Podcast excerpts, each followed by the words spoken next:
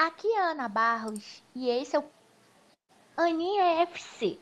Hoje vamos falar sobre. Vamos fazer, na verdade, um raio-x dos brasileiros na Taça Libertadores. Vamos falar dos melhores e piores e quem tem perspectivas de passar para as oitavas de final. Para falar desse assunto, o jornalista Matheus Doncev. Olá, Matheus. Olá, Aninha, tudo bem? Como você está? Eu vou bem, Matheus, assim, animada, né, com a Libertadores e principalmente com o jogaço de Champions daqui a pouco entre City e Real. Jogaço, jogaço. Se for igual ao primeiro, e tomara que seja igual ao primeiro, porque eu não pude ver o primeiro. Eu não pude assistir ao vivo o primeiro, então tomara que o segundo entregue o que o primeiro entregou também, para eu sentir aquela emoção, né? Com certeza. Matheus, quais são melhores times do Brasil na Libertadores nesse momento? Olha, o melhor, melhor, melhor é o Palmeiras, sem sombra de dúvidas. É uma equipe que está goleando aí a cada jogo. O Flamengo vem em seguida também, tem o Atlético Mineiro. E esses são, assim, né, os melhores. O resto tá indo bem, o Corinthians está indo bem também, mas eu, eu vejo eu tenho um amigo muito corintiano, então eu acabo acompanhando muito sobre os comentários dos corintianos. E tem gente que tá indo bem, tá, tá gostando, não tá gostando do novo treinador, tá gostando do sistema de jogo, mas também não tá gostando. Então, assim, fica difícil entender o que, o que os corintianos também estão achando disso. Pelos resultados, estão bem. Né, o jogo agora contra o Boca foi uma ótima, uma ótima partida, dominou o Boca do início ao fim, 2 a 0 que poderia ter feito muito mais se tivesse forçado, mas a proposta foi que depois do segundo tempo jogasse de uma forma mais acuada para aproveitar contra-ataques. Então eu acabo vendo que assim o Palmeiras disparado e logo na segunda prateleira vem Flamengo, Atlético e Corinthians. Uhum. O Boca tá, está meio irreconhecido. Né? O Boca está correndo risco até de não se classificar nesse eu, grupo. Isso, eu tenho acompanhado o Boca também a serviço, a trabalho, eu tenho acompanhado o Boca Juniors e é, é, é irreconhecível, assim, tá difícil de assistir dos Bocas que a gente conhece, do Boca Juniors, é, ex-campeão da Libertadores, é meio complicado assistir o Boca Juniors. É, o, teve um jogo fora de casa, o primeiro jogo foi, eu não lembro agora contra quem, contra quem foi a, a equipe, eu, eu já vou puxar aqui, mas foi na Colômbia, se não me engano. Foi um jogo bem difícil de assistir. O segundo já foi mais tranquilo também, porque o Always Ready também não é uma equipe que você fala, meu Deus do céu, isso aqui vai me dar trabalho. E aí contra o Corinthians é aquilo que a gente falou, né? O Corinthians já teve tranquilidade o jogo inteiro, não sentiu perigo em momento algum e não fez mais porque não quis. Eu acho que o Boca jogou contra o Deportivo Cali. Isso, isso, Deportivo Cali. Uhum.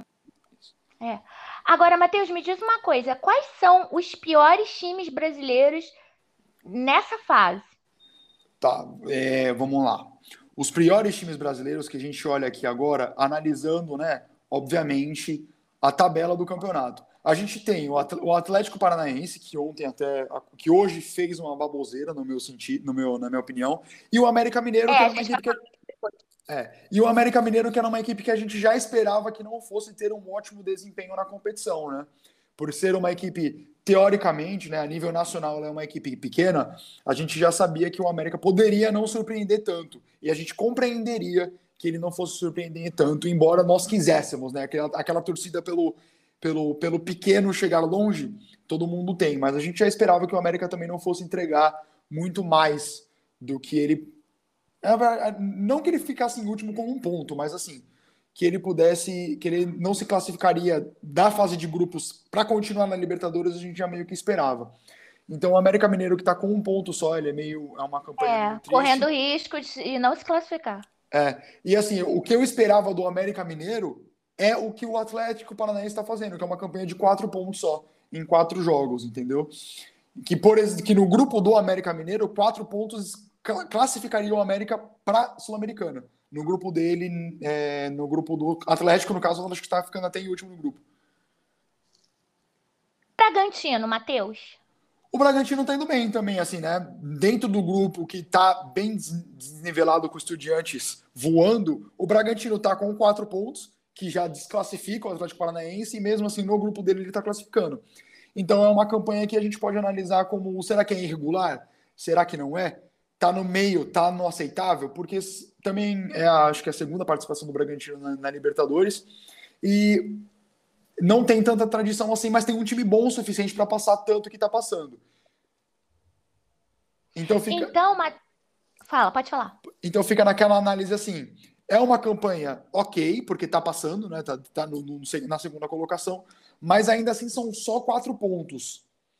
Então é um risco, porque o Nacional também está com quatro pontos e pode desbancar o Bragantino aí. Nós temos mais outros times brasileiros, né? O Fortaleza. Fortaleza, sim. O Cuiabá também tá na Libertadores? Não, o Cuiabá não. O Cuiabá tá na Sul-Americana. Time brasileiro Sul-Americana. Tem, ah, tá. É, tem o Palmeiras, Atlético, Bragantino, a, a, é, Atlético Mineiro, né, o outro é paranaense, e o América Mineiro, que os dois estão no mesmo grupo, Corinthians, Fortaleza e Flamengo. Isso. Então, esses, quais que você crava que vão avançar às oitavas de final da Libertadores? Cravar? Hum, cravar é difícil. Vamos lá. Certeza absoluta. Palmeiras, Corinthians, Atlético e Flamengo. Até porque eles já estão com suas vantagens no, no grupo. É, e aí, o Bragantino passa. O Bragantino passa. Eu acho que o Atlético Paranaense tem chances de passar porque ele só está um ponto atrás também do, dos adversários. Então, um jogo que venceu o The Strongest já está na frente. O, The Strongest já fez duas partidas. Um jogo que venceu o Caracas já passou o Caracas. Então, acredito que o Atlético tem a chance de passar.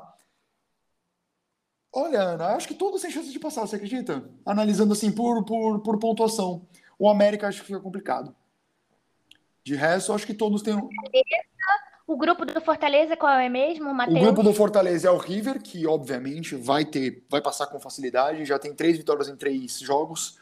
O Colo-Colo, Fortaleza e o Alianza Lima. O Colo-Colo é tem uma vitória a mais. Grupo. É, é um grupo complicado. O Colo-Colo tem uma vitória a mais, então ele, é, ele tem chances de. Ele tem três pontos a mais, então ele tem chances de estar tá à frente do Fortaleza, que só tem três pontos na competição. De três jogos, três, duas derrotas e uma vitória. Então, o Fortaleza é aquilo. Se vencer o Alianza Lima e o Colo-Colo, fica com nove pontos no final. Porque o River eu acho que é difícil de vencer. E com nove pontos, nove pontos passa. Uhum. Então. Eu... É, vamos torcer então, né, para o Fortaleza também conseguir, né, é, fazendo uma competição internacional. Já tinha feito a Sul-Americana, mas de Sim. expressão. O Fortaleza até deixou de lado um pouco o Brasileirão, né, nessas primeiras rodadas, né? Tá dando foco na Libertadores.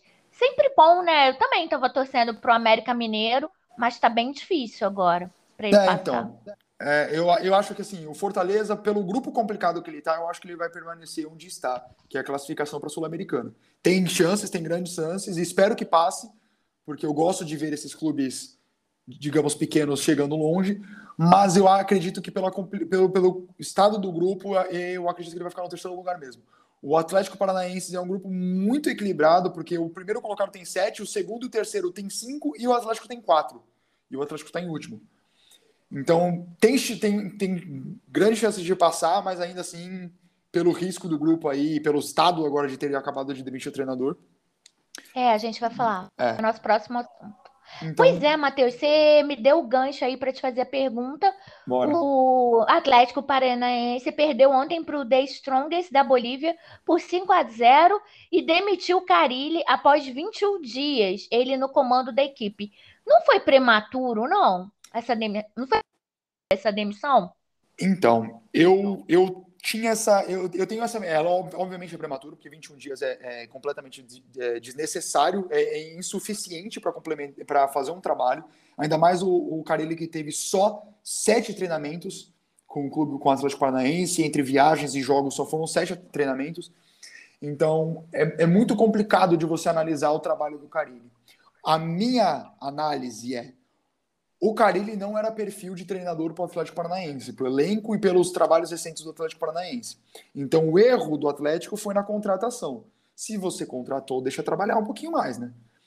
Eu tenho na minha cabeça algo que eu sempre fico na dúvida, assim, converso com outros jornalistas, com amigos meus, com pessoas na internet, para tentar tirar uma opinião sobre isso. Quanto tempo é suficiente para você analisar o trabalho de um treinador? Na minha cabeça, eu tenho 15 jogos você consegue analisar se vai ou não vai. Isso é uma análise minha. Eu até gostaria de saber a sua opinião, se você tem algum número sobre isso. E, e o Carilli não teve tempo suficiente para você falar, não, ele teve 15 jogos sim, porque ele não teve. Não teve 15 É, jogos. eu nunca pensei em relação a número de jogos. Acho que pelo menos uns três meses, né? É, então, Mas isso você- não acontece, né, no nosso calendário. É, isso não acontece no nosso calendário, porque três meses também, por exemplo, o Santos, que é o time que eu torço, né? Que eu acompanho mais do que todos os, os times. O Santos tem nove jogos esse mês. Nove jogos. Então, assim, é, é difícil você falar três meses, sendo que em, em, em dois você tem o que, eu, o, que eu, o que eu prezo, que são 15 jogos, entendeu? Mas três meses também, que é o, é o tempo normal de qualquer trabalho, né? Qualquer funcionário que você vai contratar, seja uma caixa de supermercado, Eu acho. um estagiário, é, são três meses de trabalho. O, o por exemplo, teve sete jogos. Pois Sete é, porque a impressão que eu tenho é que o Petralha, que é o que manda e desmanda lá do Paranaense, Hum. ele teve mais paciência com o Alberto Valentim do que com o Fábio Carilli. Tudo bem que realmente a goleada foi acachapante de um time que não tem tanta expressão da Bolívia. Sim, Mas assim, surreal isso. Eu fiquei chocada. eu, eu fiquei chocado também. Eu é, é algo que, assim, eu, de novo, sou Santista, então eu, eu conheço o trabalho do Carille. Ano É, passado, você conhece. Você tem lugar de fala, com É. certeza. ano passado ele fez um trabalho legal no Santos, assim, é, ele conseguiu salvar a equipe, ele veio para tapar esse buraco, ele conseguiu suprir. Gostei. Não é o sistema de jogo que eu gosto, mas é uma opinião Nem pessoal. Santos, né? Nem é o do Santos, nem, Nem é o é- DNA do É, então, e, e- aí a- era o ano passado era o ano que a gente estava naquele risco. E eu vi um incomum na internet dos torcedores do Santos, porque só basear pela minha opinião é, é- é difícil. Então, assim, a minha opinião concordou com a maioria das pessoas na internet, que foram assim: ó, a galera do Santos olhou e falou: meu, a gente precisa deixar de lado o DNA ofensivo, porque o nosso elenco não vai entregar o DNA ofensivo. Então, o Carelli era uma ótima opção, tanto que conseguiu fazer com que o, San- com que o Santos permanecesse e conseguiu o décimo lugar no Campeonato Brasileiro. Algo que eu nem esperava. Para mim, ali, o décimo terceiro, décimo quarto já estava ótimo. E ele conseguiu ficar em décimo lugar. Conseguiu uma arrancada ali no final. Mas é aquilo, não é o sistema de jogo que me agrada. Só que entre a minha opinião e o que funciona dentro de campo, é aí é só o que eu resguardo para mim. E, na minha ideia é que em 2022 o Carelli continuasse, tanto que continuou, fez cinco partidas pelo Santos, mas foi demitido. Por quê? De novo, era para continuar, mas era para continuar numa evolução que não houve. O elenco do Santos também não é o dos melhores, mas o Carelli também, dentro com o que ele tem na mão, ele não conseguiu melhorar o elenco. Então eu entendo a demissão do Carelli. É, o Santos Ah. correu risco de também, né? É, então, correu o risco de cair no Paulista, a gente precisava dessa mudança, porque também não, nada estava adiantando, nada estava dando muito certo. E agora, esse trabalho no Atlético Paranaense, ele foi contratado, erro na minha visão, pelo sistema de jogo do Atlético Paranaense. E aí, só que se você erra, você deixa o erro jogar pelo menos um tempinho aí, né? Nem teve isso. Porque na minha crença ainda, né, é, continuando, são 15 jogos, mas assim, times grandes, por exemplo, o Santos, que não tem do melhor elenco, eu acredito que 50% de aproveitamento, 55, de- entre 50 e 55, você deixa para cima. Você deixa rolar o treinador, entendeu? Porque você também tem que analisar É. o elenco. Agora, se você pega, se você pega 50% e joga no elenco do Palmeiras, aí eu acho que é pouco. Aí não Aí, dá. acho- aí o cara não entregou, entendeu? Então, Nem eu- Palmeiras, nem Flamengo, exatamente. e o Atlético Mineiro também, que é uma, uma boa equipe. Então, eu, eu, eu não, eu não sou muito a fundo do elenco do Atlético Paranaense. Eu sei que ele é bom, mas assim, eu não sei, se- eu não sei te falar o quão bom ele é. Para falar que, pô, 50% dava para o cara ele ficar ali. E ele tem, em sete jogos, ele tem três vitórias. Então, em seis jogos, ele tinha três vitórias. Certo? Então, ele já tinha 50% de aproveitamento. Dentro da minha É, exatamente. análise. É, com certeza. Então, Ah, é complicado, né? Gente, cada vez mais é, ele morre. tentam Ele, ele mói o treinador, não dá tempo da pessoa trabalhar, entendeu? Ele ficou super chateado. Ele foi pego de surpresa no, no vestiário. Sim. O, o que me deixa é, na dúvida é: será que, né, na gíria da internet, será se nossos treinadores são ruins ou nós que não temos paciência para ver o trabalho do cara. Nós não temos paciência para ver o trabalho do cara. Porque não é possível que o quinto colocado, o sétimo colocado, o décimo colocado do Campeonato Português seja um gênio aqui no Brasil e o nosso cara aqui, que é o, pode ser a figurinha carimbada, eu entendo, mas esse cara não seja bom o suficiente. É, para você ter que boa. recorrer. Para você ter que recorrer. Por, por, exemplo, tá? Eu vou, te volto o exemplo. Você, o, o, o cara do campeonato grego, que nem era campeão, faz o Palmeiras jogar o fino da bola. Tá? Boa reflexão. O Abel, o Abel Braga, tá? Vamos continuar no Abel, no Abel. Que não é um cara que, para mim, é um, é um grande. É assim, o cara que hoje tá no Brasil é o grande treinador brasileiro. Mas vamos colocar o Abel Braga com o elenco do Palmeiras, não faria a mesma uma coisa parecida com o que o Abel Ferreira tá fazendo? Se nós dessemos paciência para ele como nós estamos dando para o Abel Ferreira? Não sei o Abel Braga. É, não eu, sei se o Abel Braga conseguiria. Sim, eu, eu joguei o nome mas do Abel Braga para ficar no Abel, mas a gente pode jogar outros é, nomes aí. Mas o Abel Ferreira realmente é, é surpreendente, a meu ver é o melhor técnico que a gente tem desde o ano passado. É, é o melhor desde o ano passado. É o melhor. Eu realmente não entendo como é que o Mauro César Pereira, que é um jornalista que eu admiro, é... ele critique tanto o Abel Ferreira. Porque ah, ele é muito bom, o Abel Ferreira. É, mas aí, se a gente pega a opinião do, do Mauro César, que hoje, ao meu ver, ele é muito mais setorista do Flamengo e torcedor na é. internet do que um jornalista Sim. assim, imparcial. É, no canal do YouTube dele ele virou mais parcial do que é. imparcial que ele era na ESPN, né? Eu também acho. E... e acho que o Abel Ferreira só perde pro Tite. Porque para mim o Tite é o melhor técnico que a gente tem. Ah, sim. E o Abel Ferreira só perde para ele. Muito bom. Sem sombra de dúvidas. Tanto que eu acho que pro Brasil hoje nem tem espaço mais pro Tite. Quer dizer, tem, obviamente, qualquer time, se ele, se ele quiser vir pro Santos aceitar o salário Michuruca que o Santos está pagando, os, eu vou vibrar. Mas eu acredito que ele não tem mais desafio no Brasil. É. Tá. E, e, pela identificação que ele tem com o Corinthians, ele não aceitaria o Palmeiras, que era o clube que pagaria. E, é. E a torcida do Flamengo também, eu não sei se agradaria a identificação que ele tem com o Corinthians. Então eu acredito que o desafio do Tite agora seja para frente. E aí, na minha visão, Ana, é aquilo, volto a te falar, porque o Abel Ferreira ele faz um ótimo trabalho aqui. Ele é um cara, eu amo esse cara, assim, não é o sistema de jogo que me agrada, mas eu amo o trabalho que ele faz, porque ele joga bem com o sistema proposto que ele tem, que às vezes eu é. acho que é muito re, é, recuado, que é muito bicão é, para frente. Defensivo. Pros, é, é, é, defensivo e muito bicão para frente para o Rony e para o Dudu correrem é, contra os adversários. contra-ataque. É. é. E aí. Na maioria. Isso não me agrada muito. Mas o, a execução desse, desse trabalho é fundamental, ela é perfeita.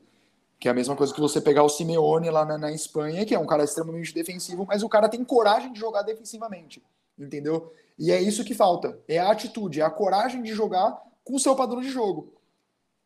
Entendeu? E o Abel é, Ferreira e saber isso. mexer as peças, né? Exatamente. Ele sabe mexer as peças que ele tem, porque por mais que o esquema dele seja defensivo, ele consegue jogar com o Palmeiras ofensivo é, tendo essas peças, né? Exatamente. Porque o treinador é isso, né? Você tem que saber as táticas, aplicar em cada jogo ou, ou com um time que melhor cabe lá na sua tática, modificar, variar, mas saber mexer com as peças. Exatamente. Se você tem é, um Zico, Adílio, Júnior e não sabe mexer, não dá, né? É, é isso mesmo, isso mesmo, que é o que a gente tira sarro, né? Nós, torcedores do Santos, tiramos sarro do Jair Ventura, que o cara tinha no ataque Rodrigo, Gabigol, Bruno Henrique, e aí no meio tinha outros jogadores assim que, tipo, é, eu não lembro exatamente o elenco agora, mas assim, só esse ataque, você pega esse ataque.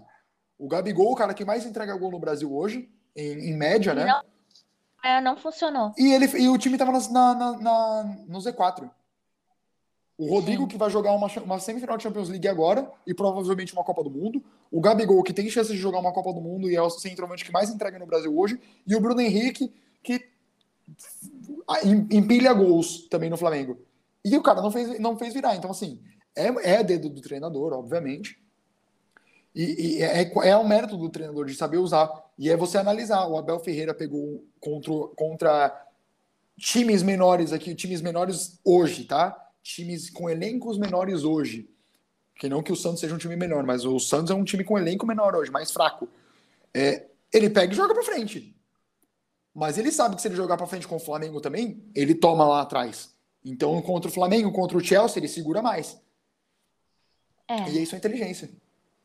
Então você vê o Palmeiras como a ganhar um tri. É, vejo, vejo sim. O, é, é, o, é, o, é, o nome, é o nome ali que, para mim, a final hoje, se eu fechar os olhos e ver uma final, é, é Palmeiras, Palmeiras e Estudiantes, Palmeiras e River. Eu vejo esses dois assim, que são equipes que têm melhores pontuações dentro do seu grupo, obviamente, logo consequentemente, são equipes que estão entregando mais. Poxa, Matheus, eu queria muito te agradecer. Antes da gente finalizar, eu queria mandar um beijo para as minhas irmãs Thaís e Selma, minha irmã Renata, que elas escutam o podcast. A Renata é Flamengo, a Thaís é Fluminense, a Selma é Botafogo. Para o meu louco. cunhado Pedro, é tudo diferente. E você é o quê? meu cunhado Pedro, que é Fluminense. Ah, eu não vou contar meu time. Ah, no você Twitter não revela? tem. Tá, entendi. Não. Tá Tá bom. Não, mas é fácil saber. Tá, tá bom. Meu time tá na Série B. Ih, então você é o. É. Calma, fala, fala de novo quem não foi. Conta. Não conta. Já foi não fla... fala. É tudo do Rio também. É, meu time está na Série B. Tá. Então, peraí, você já falou Flamengo, Fluminense e Botafogo. Sobrou um só. É, exatamente, é esse. E, e vocês são irmãs mesmo? Somos. E cada, cada uma, uma torce pro... para um time. Ai, meu irmão torce para o Flamengo. Tem dois flamenguistas. Tá, entendi. É, cada uma torce para um time. Entendi. Ah, pois é. Você, você torce para mais vitorioso, pro mais vitorioso também, né? Para o segundo maior, mais vitorioso. É. É, ultimamente está me dando mais raiva, mas é verdade. Então, Matheus, eu queria... Ai, obrigada. Eu queria muito agradecer a sua participação. Você é ótimo. Muito. E até o próximo podcast. Tá bom, muito obrigado pelo convite. A hora que você quiser aí, a gente combina antecipadamente aí direitinho e a gente faz de novo. E um beijinho para Elis. Até. Pode deixar. Um beijo, Aninha. Obrigado. Tchau, tchau. Tchau.